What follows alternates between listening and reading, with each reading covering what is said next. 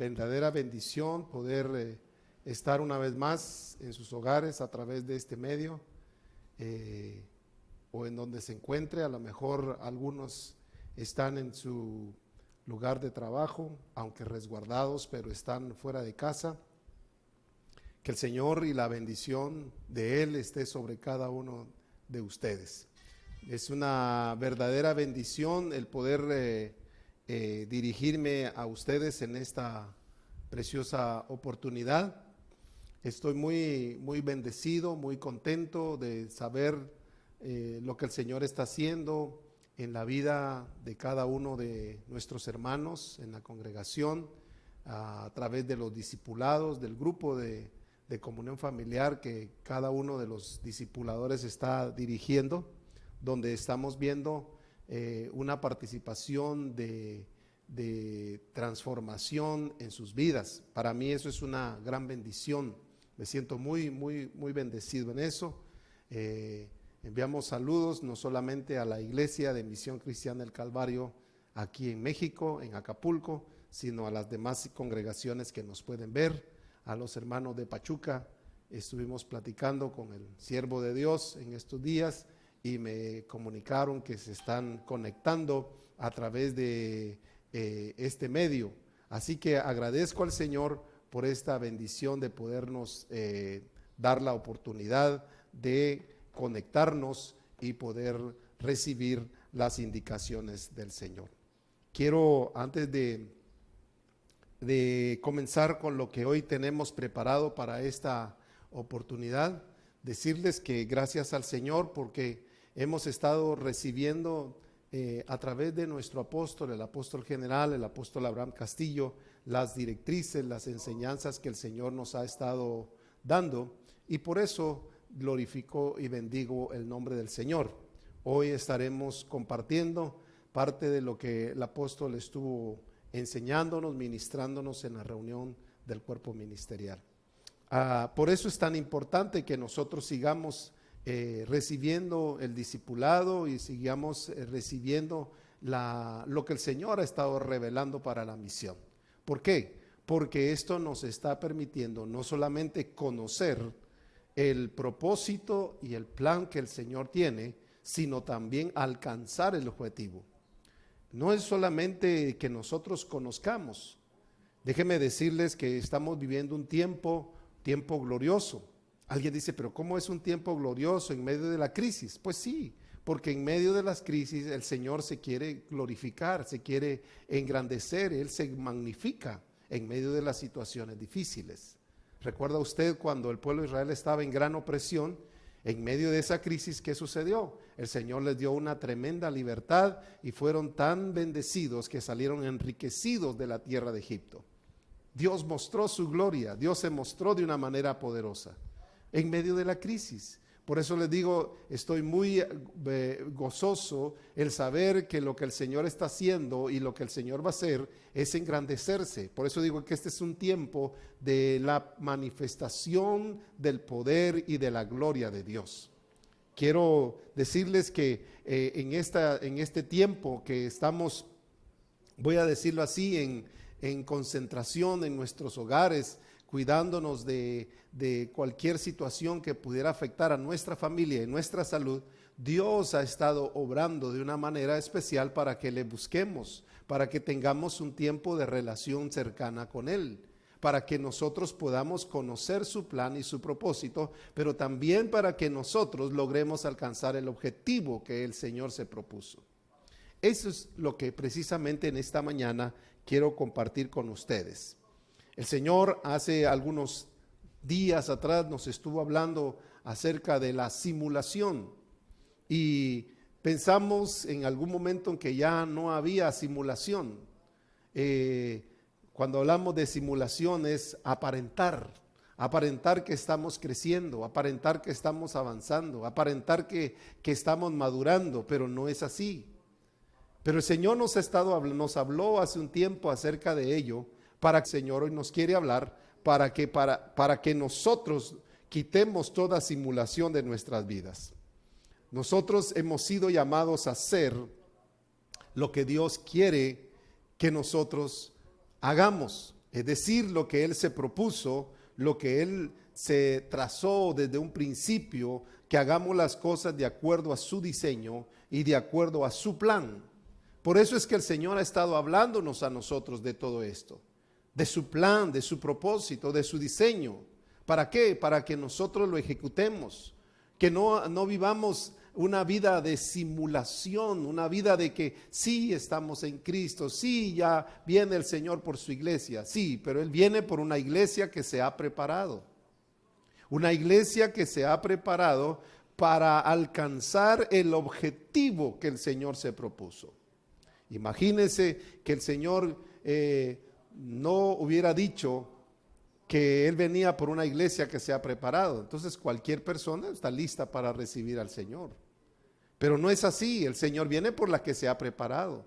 Por eso el Señor nos está hablando a nosotros de prepararnos, nos está hablando a nosotros de estar listos, pero sobre todo para alcanzar el objetivo que el Señor se trazó. Eso es precisamente lo que el Señor quiere hablarnos en esta mañana.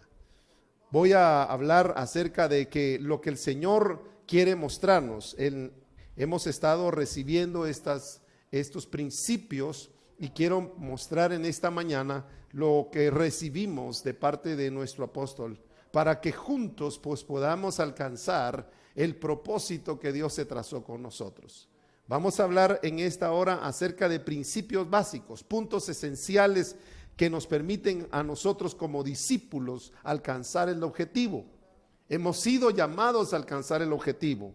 ¿Cuál es el objetivo? tener la imagen de Cristo, tener la imagen de Dios, el regir de Dios en nuestras vidas. Hay muchas personas que están en las congregaciones, que asisten a las congregaciones, pero que no están alcanzando el objetivo. Imagínese a alguien que va a la escuela en primero, primaria, y, va a la escuela, pero el objetivo es que él aprenda a leer y a escribir pero ya va a finalizar el año y no sabe leer ni escribir. Entonces no está alcanzando el objetivo. Y así hay muchas personas, están buscando de Dios, están yendo a la iglesia, al templo o se están congregando, pero no están alcanzando el objetivo. Yo quiero que en esta mañana nosotros podamos entender qué es lo que el Señor nos ha llamado a hacer y hacia dónde el Señor quiere llevarnos a nosotros como iglesia. Quiero que veamos eh, en esta mañana lo que el Señor quiere hablarnos acerca de cómo es que podemos alcanzar esa imagen.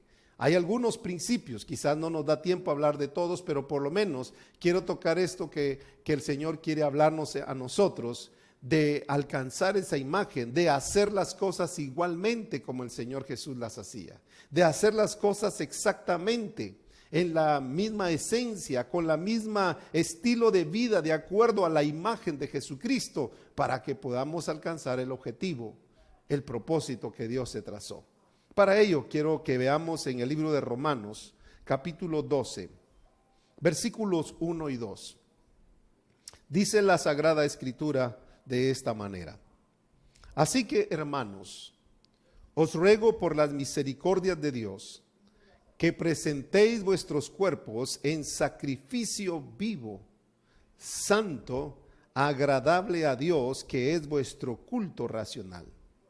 No os conforméis a este siglo, sino transformaos por medio de la renovación de vuestro entendimiento, para que comprobéis cuál sea la buena voluntad de Dios, agradable y perfecta.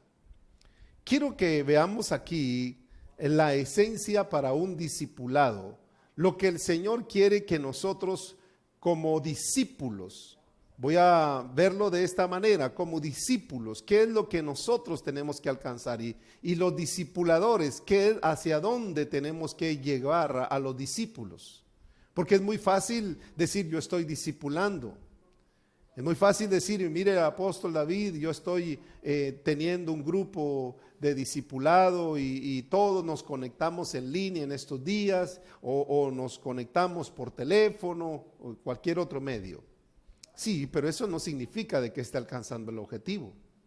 Por otra parte, el discípulo podría decir, mire, nosotros estamos conectados. Nuestro discipulador nos, nos llama, nuestro discipulador nos dice que nos conectemos y nos conectamos a la hora exacta y recibimos nuestra lección. Mira qué bonito.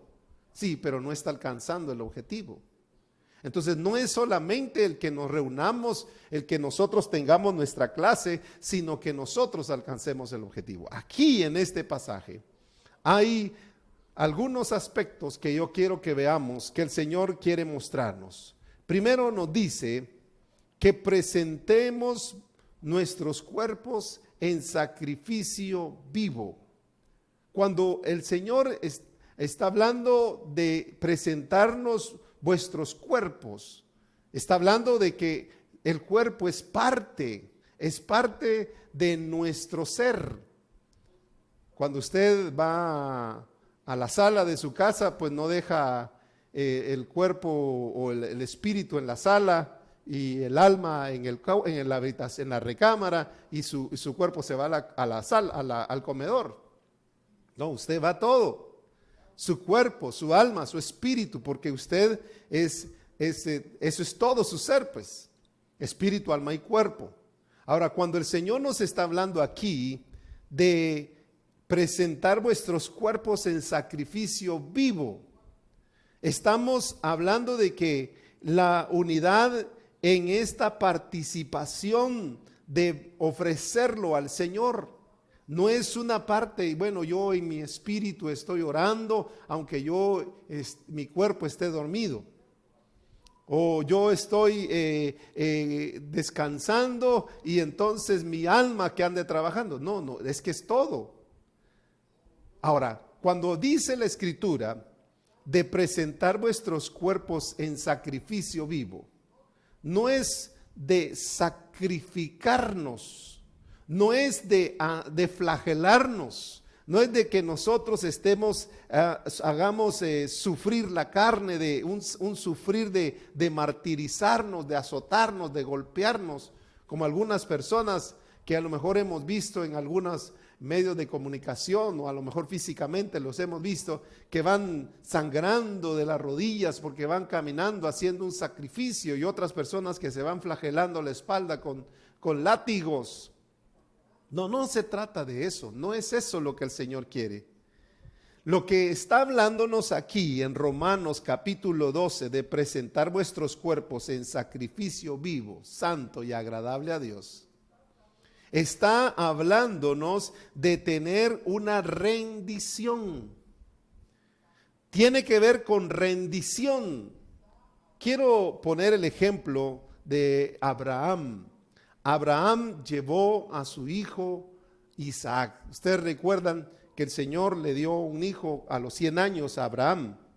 Y después le dice eh, Dios a Abraham, dame a tu hijo en sacrificio.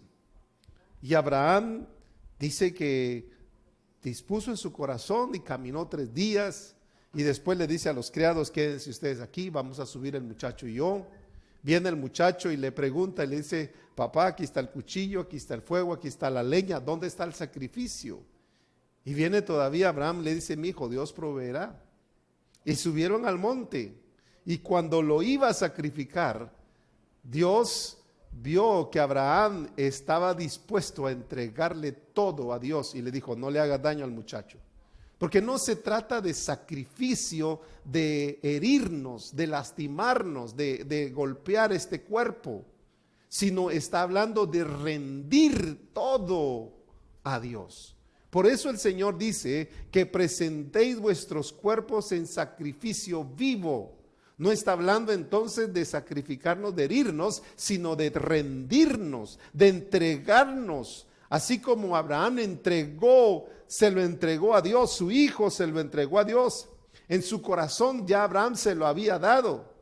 Él se había rendido a Dios, colocarse en el altar de Dios y rendirnos al Señor. Pero ese rendirse tiene que ver con un sometimiento.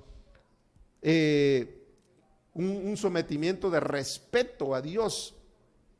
Ese es el culto. Muchas personas piensan que culto es porque cantan cantos, culto es porque están eh, eh, tocando con la guitarra y cantando un canto. No, el culto es cuando yo me, he rendido al Señor, aunque no tenga una guitarra. Por ejemplo, el culto que ofreció Abraham no era porque llevaba un, teclado, porque llevaba una guitarra, porque se puso a cantar, a levantar las manos. No, el culto que Abraham ofreció fue el rendimiento. Fue cuando él se rindió, se sometió con respeto a Dios. Ahora veamos a Jesucristo. Al Señor Jesús en su vida diaria, Él era y estaba sometido al Padre. Jesucristo mismo evidenció con su estilo de vida que Él estaba rendido, sometido al Padre. Por ejemplo, lo dice en la Escritura, el Hijo no puede hacer nada por sí mismo ¿Qué significa de que el hijo no puede hacer nada por sí mismo? No estaba hablando de que no pudiera sin la ayuda de su papá, porque no lo veía así como su papá, sino como el padre, como la autoridad. Él dice, no puede el hijo hacer nada por sí mismo, sino lo que ve hacer al padre. Eso significa rendición. No significa que él no pudiera hacer las cosas, significa que se había rendido, que se había sometido al padre. Él estaba rendido al Padre. Eso es culto. El culto que usted ofrece a Dios es cuando usted se rinde al Señor. Cuando usted está rendido a Dios. Eso es el verdadero culto. No el que usted se flagele o que usted haga, días de, sufrir, de someter su cuerpo a aflicción. No, eso no es. Dios no se agrada de eso. Lo que Dios está hablándonos en esta mañana es de un rendirse al Señor. Cuando nosotros hablamos de que Abraham no solamente se rindió a Dios, sino que ofreció su adoración a Dios. Porque cuando Abraham llevó a Isaac, lo que él hizo fue ofrecer una excelente adoración, una adoración al Padre. Ah, eso es obedecer, adoración es obedecer con rendición y sometimiento. Eso es lo que significa adoración. Obedecer con, rendición y sometimiento. Fíjense, mis amados hermanos, que hay personas, hay personas que en vez de estar eh, rendidos al Señor, en vez de estar eh, obedientes al Señor, ellos no están haciendo las cosas como el Señor quiere. Por ejemplo, puede ser que alguien diría, mire, yo estoy haciendo todo lo que a mí me dice el Señor. Yo estoy haciendo exactamente todo lo que el Señor me manda. Alguien dice, mire, yo voy al grupo, yo doy mi clase, yo estoy en el, cuando hay reuniones, yo estoy en las reuniones. Mire, ahora que no, no podemos reunirnos, yo estoy conectado en punto a la hora que me dicen mire, yo hago todo lo que usted me está diciendo. Sí, pero eso no significa que sea una adoración. Le voy a explicar. Quiero que venga conmigo, por favor, a Segunda de Crónicas. Segundo libro de Crónicas. En el capítulo número 25 hay un ejemplo que nos va a ayudar a entender esto, de lo que estamos hablando. Segunda de Corintios, perdón, Segunda de Crónicas, capítulo 25, versículo 2.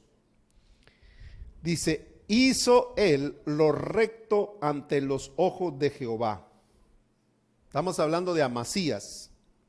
Hizo él lo recto ante los ojos de Jehová, aunque no de perfecto corazón. ¿Qué era lo que estaba pasando con Amasías? Amasías dice que hizo todo, hizo todo lo que se le dijo que tenía que hacer, pero no de perfecto corazón. Alguien me puede decir, mire, mire, apóstol David, yo estoy haciendo todo lo que me están diciendo que haga. Yo estoy haciendo todo lo que me están mandando que yo haga. Sí, pero eso no significa que lo esté haciendo de todo, de todo corazón. Quiere decir que no hay una rendición. Alguien puede decir, mire, yo estoy haciendo lo que se me ha mandado. El ejemplo que nos ponía el apóstol Abraham es de una niña que fue con su mamá bueno, su mamá fue a visitar a otra, a otra persona y Cuando llegaron a la otra casa, le dijo, te vas a portar bien, no vayas a andar corriendo, no vayas a andar alborotada, porque la niña era, era de aquellas niñas que inquietas, súper inquieta.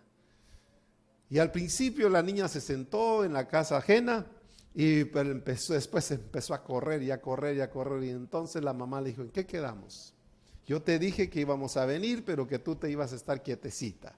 Y le contesta a la niña, le dice, bueno, me voy a sentar aquí, pero yo por dentro voy a andar corriendo. ¿Qué significa eso? Que la niña tenía una actitud pasiva, pero en su corazón ella andaba haciendo lo que ella quería. Y eso es precisamente de lo que estamos hablando. Hay muchos hermanos y personas en Cristo que están haciendo muchas cosas, y que a lo mejor están haciendo y dicen, mire, eh, hermano, yo estoy haciendo todo lo que me mandan, si me dicen que haga esto, yo lo hago, si me dicen que haga aquí, yo voy aquí, si me dicen, todo lo estoy haciendo, sí, pero eso no significa que lo esté haciendo de perfecto corazón. Porque por eso hablamos que adoración es obedecer con rendición. Cuando usted obedece, pero también con un corazón rendido, con un corazón sometido a Dios, Amasías era un hombre que hacía todo lo recto ante los, los ojos de Jehová, pero como dice aquí, pero no de perfecto corazón. Obedecemos, pero no sometidos. Usted puede estar obedeciendo, pero no estar sometido. Y lo que el Señor quiere es que nosotros aprendamos en esta oportunidad que en el discipulado que el Señor nos está llevando a hacer y a tener es un discipulado donde nosotros no solamente obedecemos, sino que estamos rendidos y sometidos al Señor para hacer como Él ha dicho que nosotros tenemos que hacer. Pero que no nos pase las de Amasías, que no nos pase como esta niña, que sí estaba quietecita, pero por dentro andaba corriendo. Vamos a ver el ejemplo del Señor Jesús. Cuando el Señor Jesucristo fue tentado. Fíjese que el Señor Jesús fue tentado allá en el desierto. ¿Y qué fue lo que, lo que, en, lo que en Jesucristo fue lo que fue buscando eh, eh, el enemigo? El, enemigo no fue buscando eh, atacarlo en, en un área diferente a lo que hoy el enemigo busca atacar. Lo que fue a buscar fue a provocar en la identidad. ¿Por qué en la identidad? Porque ahí hay poder, porque ahí está la originalidad. Cuando Satanás tentó a Adán y a Eva, no fue a tentarlos otra cosa, sino en su identidad. Por eso hoy vemos a muchas personas que han fracasado en los grupos y es porque han fallado en no entender esta parte. Voy a explicarlo, por favor, en esa parte de rendición. Tenemos que entender lo que el Señor quiere mostrarnos a nosotros. Por ejemplo, viene el Señor Jesús y le dice, si eres hijo, fíjese, ¿dónde lo afectó? No le dijo, si eres Jesús, porque Jesús significa el Salvador, ¿verdad? No le dijo, si eres el Cristo, que significa el ungido, ¿verdad? O sea, no fue a tratar, no fue a, no fue a, provocar en su, en su propósito, no fue a tratar en su, en su tarea, lo que te iba a hacer, no, fue a atacar su identidad, fue a atacar la parte de su identidad. Por eso es que hay veces que vemos nosotros que el el, problema donde fallan muchas personas es en su identidad de ser hijo de Dios. Alguien dice, bueno, es que yo sí soy hijo de Dios. Sí, pero no está eh, rendido al señorío de Cristo. No se, ha, no se ha rendido, no ha entendido la rendición que, que es rendirse al Señor en su identidad. Voy a explicarlo en esta, en esta, en esta oportunidad.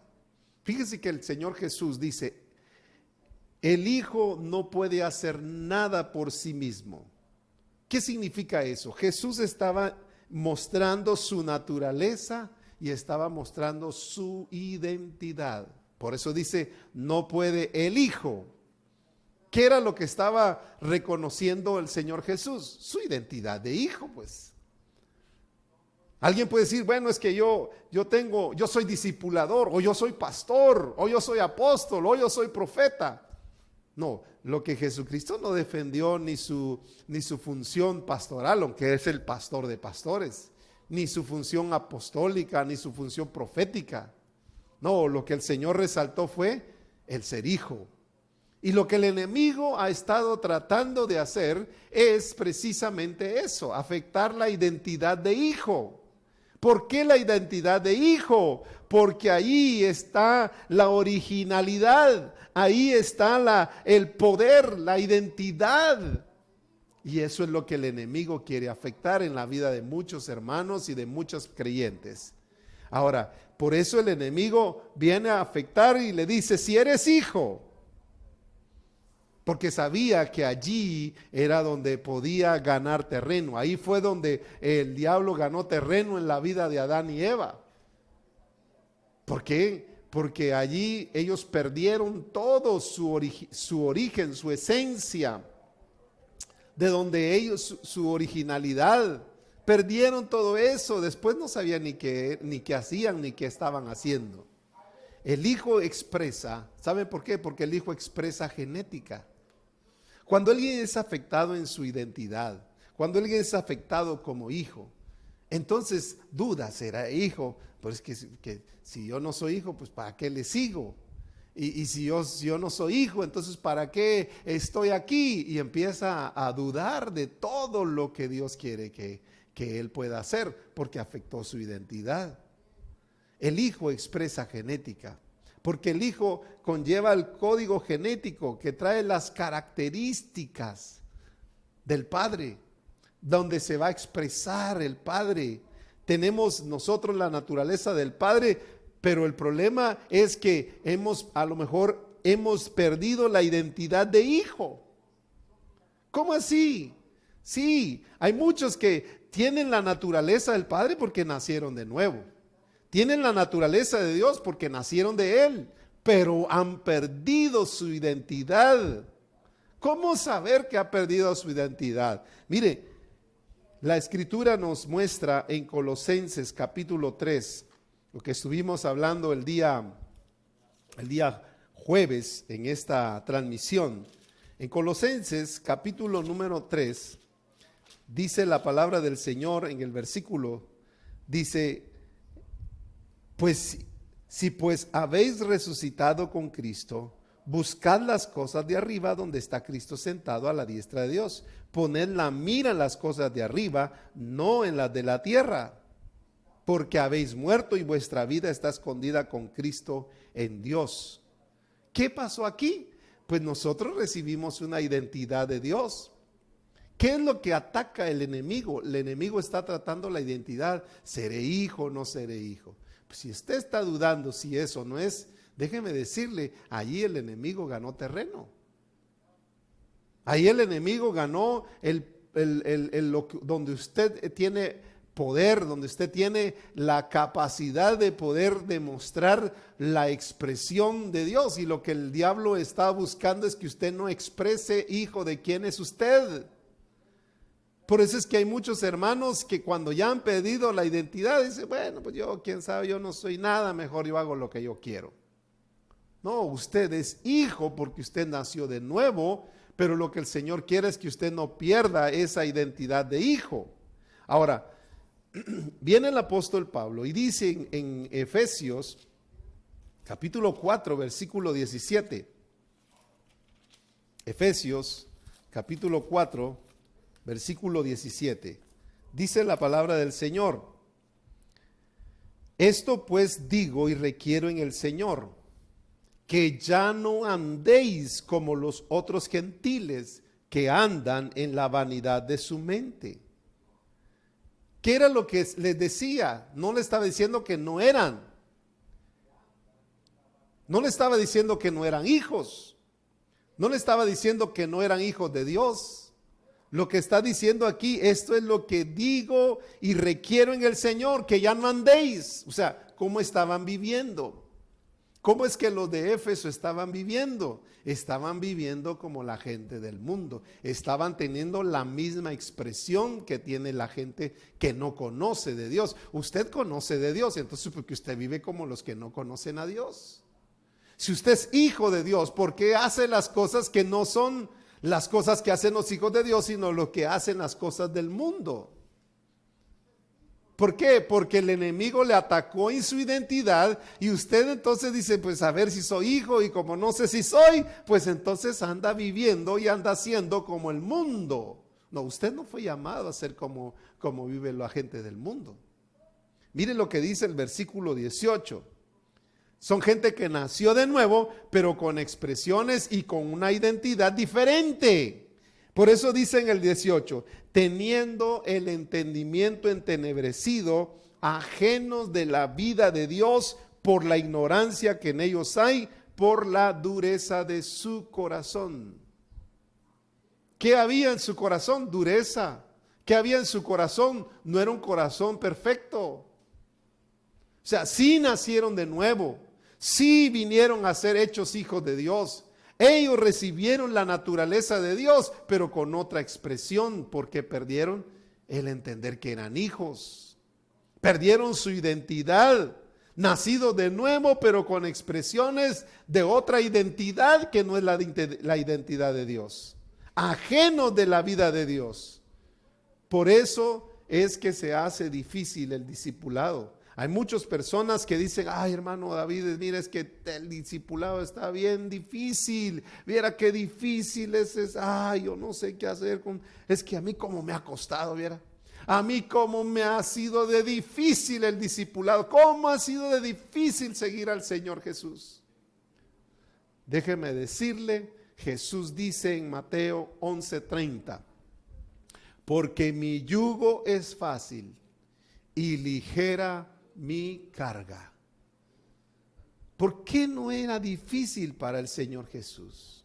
¿Por qué no era algo difícil para el Señor? ¿O por qué no es? No porque no era, es porque no es. Miren, no es difícil. Por eso dice, porque mi yugo es fácil y ligera mi carga. Y cuando entonces dice, no, hermano, es que yo siento como una gran carga el discipulado. Hubiera eso de ser discipulador, yo siento, me siento caer es porque está en, otro, en otra situación, pues. Porque el enemigo lo que ha estado haciendo es robarle su identidad. Porque cuando el hijo sabe que tiene la naturaleza del padre, él va a expresar esa naturaleza y no va a andar esforzándose por parecerse al Señor, va a surgir de manera natural. Aquí nos está hablando de identidad lo que somos. Revelamos la esencia. En la identidad de, hijos, lo que vamos a revelar es nuestra esencia. Vamos a revelar lo que somos en el Señor. Por eso, fíjese lo que dice Hebreos capítulo 1. Hebreos capítulo 1, versículos 2. En el versículo 2. En estos postreros días nos ha hablado por el Hijo, a quien constituyó heredero de todo y por quien asimismo hizo el universo, el cual, siendo el resplandor de su gloria y la imagen misma de su sustancia, y quien sustenta todas las cosas con la palabra de su poder, habiendo efectuado la purificación de nuestros pecados por medio de sí mismo, se sentó a la diestra de la majestad en las alturas. ¿Qué pasó con Jesucristo? Dice que es el resplandor de su gloria, la imagen misma de su sustancia. ¿Por qué? Porque Él es, dice que es el heredero de todo. Es hijo con genética, la imagen misma de su sustancia, la misma esencia entonces, ser hijo es tener la misma esencia. Ser hijo es expresar la misma, la misma genética. Ser hijo está hablando de la misma sustancia, tener la misma esencia. Identidad entonces es revelar lo que somos en Cristo Jesús. Entonces usted no puede expresar otra cosa que no sea Cristo. Si usted no ha perdido su identidad, pues entonces lo que usted debe expresar es la genética. Usted debe expresar lo que usted es en Cristo. Pero si usted está expresando otra cosa, déjeme decirle, el enemigo ya trabajó en usted o ha estado trabajando en usted para robarle su identidad.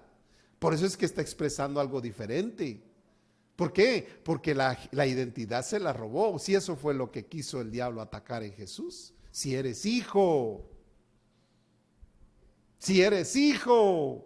Eso fue lo que le dijo el diablo a, eh, a Jesucristo. Si eres hijo de Dios. Ahora, ¿qué es lo que el enemigo está atacando en la vida de muchos creyentes? Si eres hijo. Mire, el que es hijo lo que va a expresar es genética. Lo que va a expresar es la imagen de Cristo. Lo que va a expresar es su sustancia, su esencia. Por eso es tan importante que nosotros podamos entender lo que el Señor nos habla en esta, en esta oportunidad. ¿Por qué Jesús pudo mantenerse?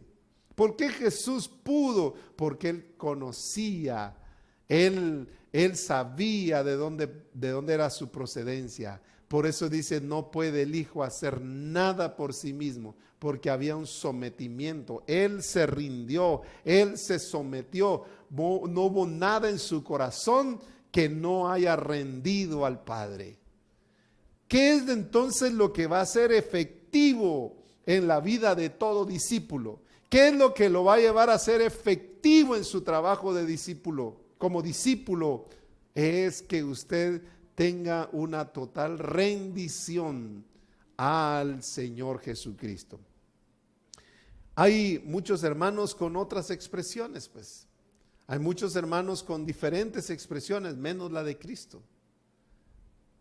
Eh, es, es muy importante que nosotros como hijos de Dios tengamos la expresión que el Padre quiere que nosotros tengamos, su expresión, la expresión de Él. Nos contaba el apóstol en esta enseñanza y nos decía de un hermano que estaba hablando y diciendo cosas disparates y cosas que no estaban apropiadas. Y al principio solo se le escuchó al hermano. Y él le dijo, pues no estás expresando lo que tú eres. Pero es que eh, estaba discutiendo. Sí, pero no estás expresando a Cristo. Tú no eres eso. No, pero es que me hacen enojar. Sí, pero tú no eres la expresión. Hasta que se le dijo ya, basta, para, porque estás expresando otra naturaleza. No estás expresando la naturaleza de Cristo. No estás expresando lo que tú eres. Se le ubicó, se le ayudó a este hermano. ¿Cuántos de nosotros en vez de estar expresando a Cristo, estamos expresando otra cosa. Porque lo que el enemigo está haciendo es robándote a ti tu identidad de hijo, tu esencia. Está robando la sustancia de lo que tú eres, no porque te quite la sustancia, sino que tú cambies eso que tú eres. Lo que el Señor nos está hablando en esta hora es que nosotros nos rindamos al Señor en el libro de Romanos capítulo 7, versículo 6, Romanos capítulo 7, versículo 6, dice la palabra del Señor. Pero ahora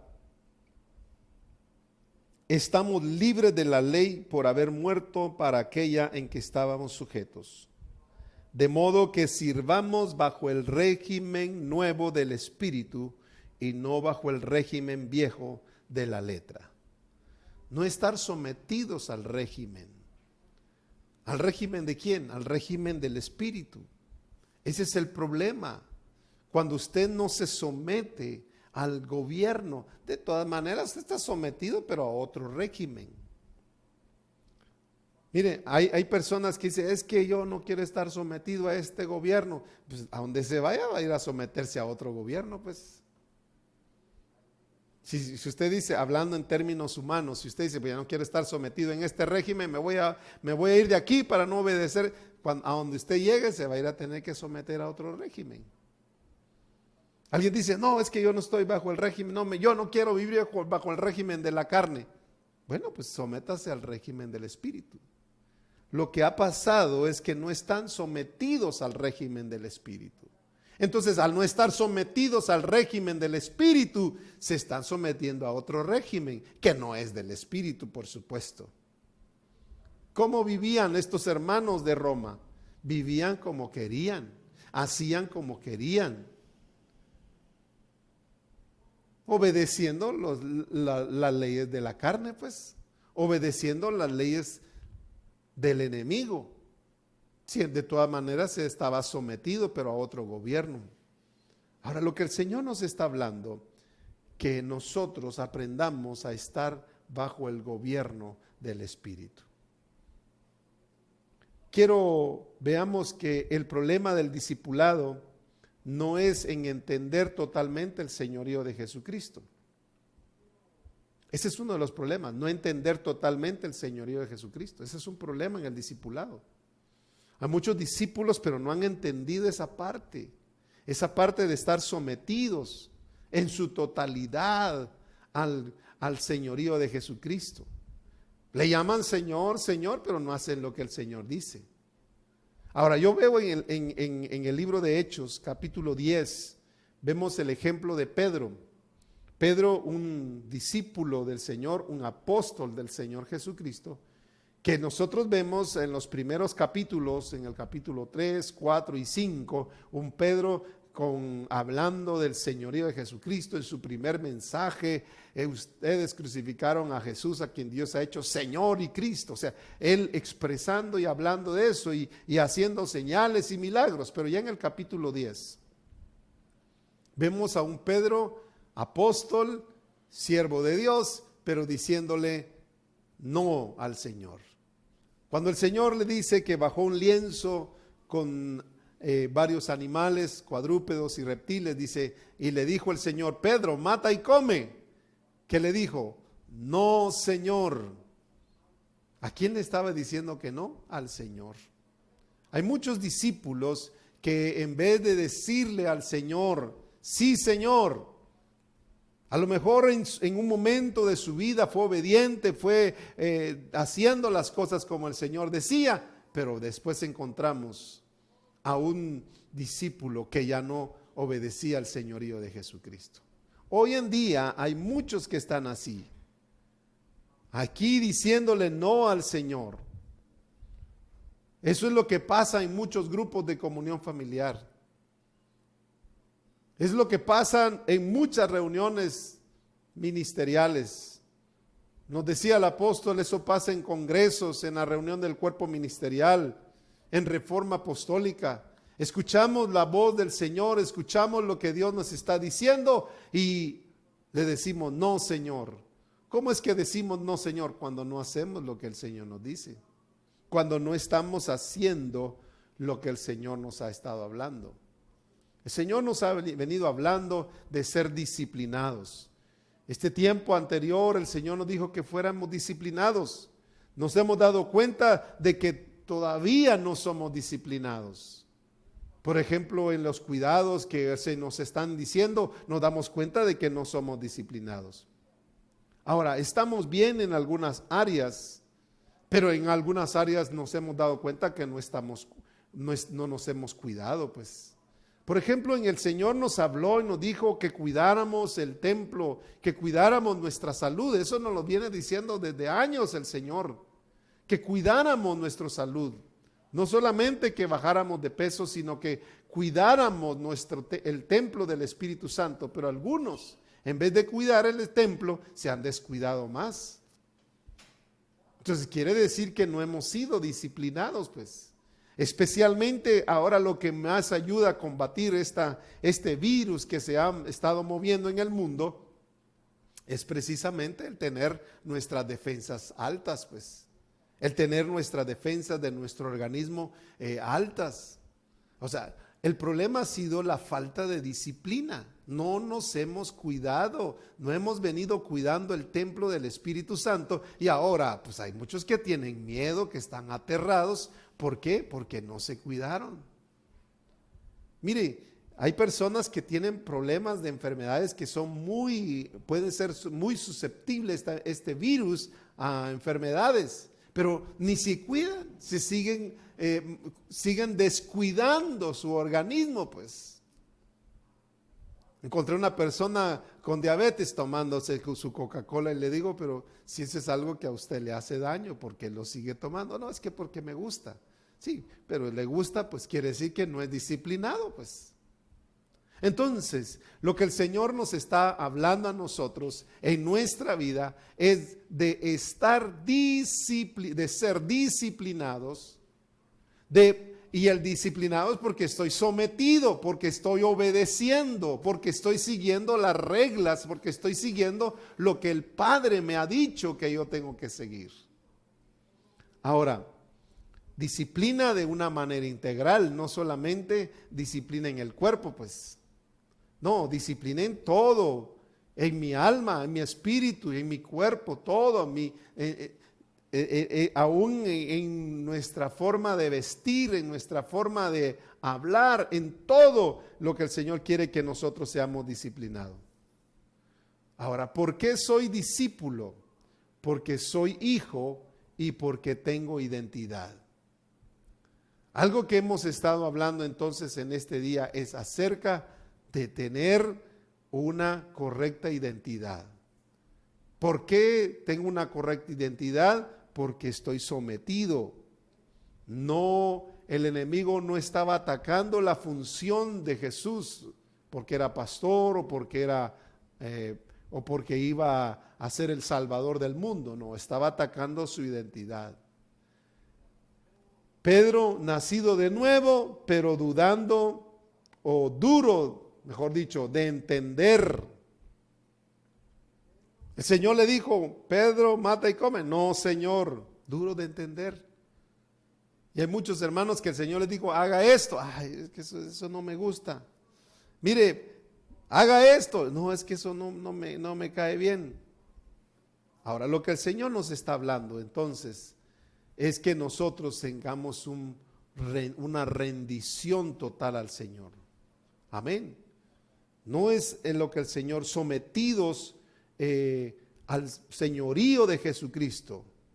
Ese sometimiento es lo que el Señor nos está hablando. Por eso Jesús pudo ver al Padre, pudo hacer lo que el Padre había dicho. El discipulado es estar sometido al Señor, es hacer como el Señor dice que se tienen que hacer las cosas. Quiero terminar, pero quiero mostrar el otro punto, sacrificio vivo. Cuando habla de sacrificio vivo, dice que es originado en la naturaleza del Padre, el Dios viviente. Si tengo naturaleza y una identidad haciendo como Él quiere, estoy mostrando que tengo un Dios vivo. Hay muchos que, que no están expresando ese, ese, ese sacrificio al Dios vivo. Dios es vivo. Algo muy importante reconocer que hemos sido engendrados por el Padre. Él nos engendró en hecho, en, perdón, en Juan capítulo 1, versículo 13 dice que nosotros no fuimos engendrados por voluntad de carne, voluntad de sangre, ni de varón, sino de Dios. Hijos por ser engendrados. El código genético está en nosotros para poder expresar la identidad de acuerdo a ese código genético. Por eso Juan 15.1 dice, yo soy la vid verdadera lo que da fruto es eh, el pámpano que está conectado a la vid. Dice todo pámpano y yo soy la vid verdadera. Mi padre es el labrador. Y por eso, por estar unidos a ese pámpano, a, ese, a, ese, a esa rama, a ese tronco, siendo nosotros esos pámpanos, siendo nosotros esas ramas, podemos dar fruto, el mismo fruto de Dios, genética, identidad. Esa esencia está en nosotros. Lo que vamos a transmitir es vida, vamos a dar fruto, no resultados. Dios no quiere resultados, lo que Dios quiere frutos, porque lo único que da fruto es lo que está conectado a la vid verdadera, al tronco. Es genética, es por la savia, es por lo que pasa por nosotros, porque hay vida. Ahora, cuando soy hijo de Dios, voy a hacer lo que Él es. Voy a expresar lo que Él expresa. Voy a expresar como Él se expresa. Por eso dice el Señor que Él viene por una iglesia santa y sin mancha, una que está dando el mismo fruto y la misma expresión de Él. Santa, perfecta, por ser genuina, por ser de Él. Ahora el número punto número tres dice, agradable a Dios. Agradable a Dios. ¿Qué será lo que tú estás haciendo? ¿Es algo que agrada a Dios? No es solamente hacer las cosas, dice, yo ya hice, hermano, yo ya hice todo lo que me dijeron. Sí, pero es algo que le agrada a Dios. ¿Te has preguntado si el trabajo que estás haciendo en el grupo de comunión familiar, si el trabajo que tú estás haciendo en el discipulado le agrada a Dios? Muchos no están haciendo nada que le agrada a Dios, pues. Puede que estén haciendo muchas cosas. Recuerde que las cosas son por Él, de Él y para Él. Todo lo que hacemos es para Él. Y entonces, ¿cómo es que tenemos que hacer las cosas? Como Él quiere, pues. Como a Él le agradan. Por eso Jesús dice, yo hago siempre lo que a Él le agrada. Esas son las palabras de Jesús. No porque hacía cosas haciéndole eh, con palabras o diciendo cosas bonitas no, está hablando de hacer las cosas. Es hacer las cosas como el Padre las ha establecido. Viene Moisés y Dios le dice, háblale a la peña. Dios le dijo, háblale a la peña. ¿Y qué hizo Moisés? Porque el pueblo empezó a decirle a Moisés, ¿qué va a pasar? Mira, nos vamos a morir. Viene Dios y Moisés le dice, ¿por qué clamas a mí? Dile al pueblo que marchen. Estaban enojados. Pero también cuando le habla a la peña le dice, ustedes rebeldes. No, si el Señor no le dijo que le fuera a decir eso a la gente, que eran rebeldes. Él estaba expresando otra naturaleza y por estar enojado le golpeó a la peña dos veces. Cuando que el Señor le había hecho que le hablara. Sí estaba obedeciendo a Dios, pero con otra expresión. Puede ser que usted esté obedeciendo a Dios, pero con una expresión diferente. Lo que el Señor quiere, hermanos, que hagamos las cosas, pero como a Él le agradan, con su carácter, con su genética. Es que se podemos, nosotros, hermanos, eh, tenemos que hacer las cosas que al Padre le agradan, porque entendemos que no solamente somos hijos, sino que también somos hijos con la genética, procedemos de Él, con la expresión de Él. Por eso el Señor nos está diciendo que Él viene por una iglesia santa y sin mancha, la iglesia que se ha preparado. Preparémonos, pero no para hacer las cosas que nosotros queremos, sino preparémonos para hacer las cosas como el Señor quiere que nosotros las hagamos. Con la genética, con la expresión, como al Padre le agradan las cosas. Eso es muy importante para que nosotros lo podamos expresar. Porque solamente así, hermanos amados, vamos a poder eh, expresar y agradar al Padre en todo. Quiero decirles en esta hermosa oportunidad, este es el tiempo que como iglesia, como iglesia hemos sido llamados a expresar a Jesucristo con todas las características en todo nuestro diario vivir. Ese es el culto realmente. Un culto que dura no una hora o hora y media o dos horas, un culto que dura las 24 horas del día. Ese es el culto que al Señor le agrada. Algunos piensan que porque cantaron con una guitarra ya hicieron culto. No, el culto es todo el día. El culto es todo el tiempo. El culto es un culto racional, es un culto entendido, no es un culto a ciegas. Es entendiendo que mi función es de hacer las cosas tal y como el Padre quiere que yo las haga. Que agradando al Padre en todo, que Él está vivo, que Él es el Señor de todo. Mis amados hermanos, este es el tiempo para presentar nuestro culto santo, agradable a Dios que es nuestro culto racional, quiere decir que es continuo, todo el tiempo, todo el tiempo. Usted no come una vez para toda la vida, usted come sus raciones diarias, todo el tiempo, todos los días. Nuestro culto es todo el tiempo, todos los días. No es un culto de 24 horas o de dos horas nada más, es todo el tiempo. Ofrezcamos al Señor como Él le agrada. Que el Señor engrandezca su nombre y que usted y yo podamos ser edificados, preparándonos para hacer como Él quiere que nosotros hagamos. Que el Señor bendiga en esta mañana esta palabra. Padre, te damos gracias. Te bendecimos, Señor, y te agradecemos por darnos la bendición, la oportunidad de poder compartir esta palabra a nuestros hermanos. Gracias, Señor, por recibir la revelación a través de tu siervo, el apóstol general, y por llevarnos a nosotros a entender que hemos sido escogidos, llamados, nacidos de nuevo, para expresar naturaleza genética, pero entender que debemos estar sometidos, rendidos ante ti, para expresar a un Dios vivo, para mostrar la naturaleza de un Dios que vive y que con nuestro accionar nosotros agradamos al Padre.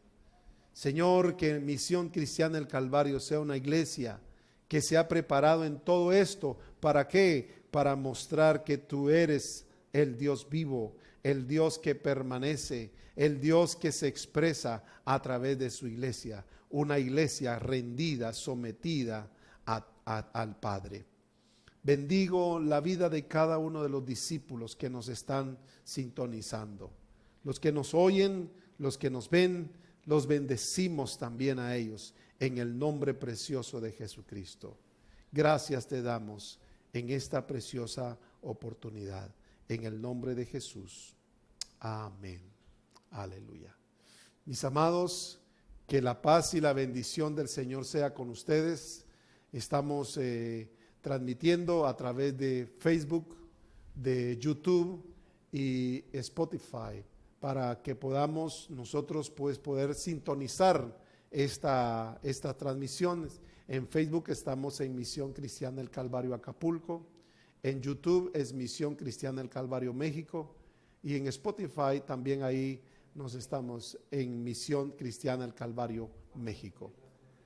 Vamos a subir esta información en Facebook para que usted la pueda tener y de esta manera poder tener un mejor alcance, una mejor extensión de lo que estamos transmitiendo para la gloria del Señor. Así que a Dios gracias por lo que han estado sintonizándonos en este tiempo.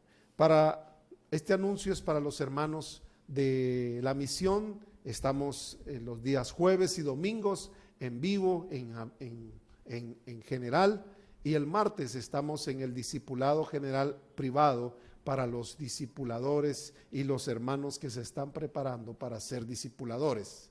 Entonces, eh, no deje de sintonizarnos, estamos para poder eh, compartir con ustedes la ministración de la palabra del Señor. Les enviamos un fuerte abrazo, les extrañamos, pero dentro de poco ya tendremos tiempo para poder vernos y poder juntos engrandecer el nombre del Señor. Y mientras eso llega, les mando un abrazo virtual, esperando y confiando en el Señor, que la paz y la gracia del Señor sea con ustedes. Hasta pronto.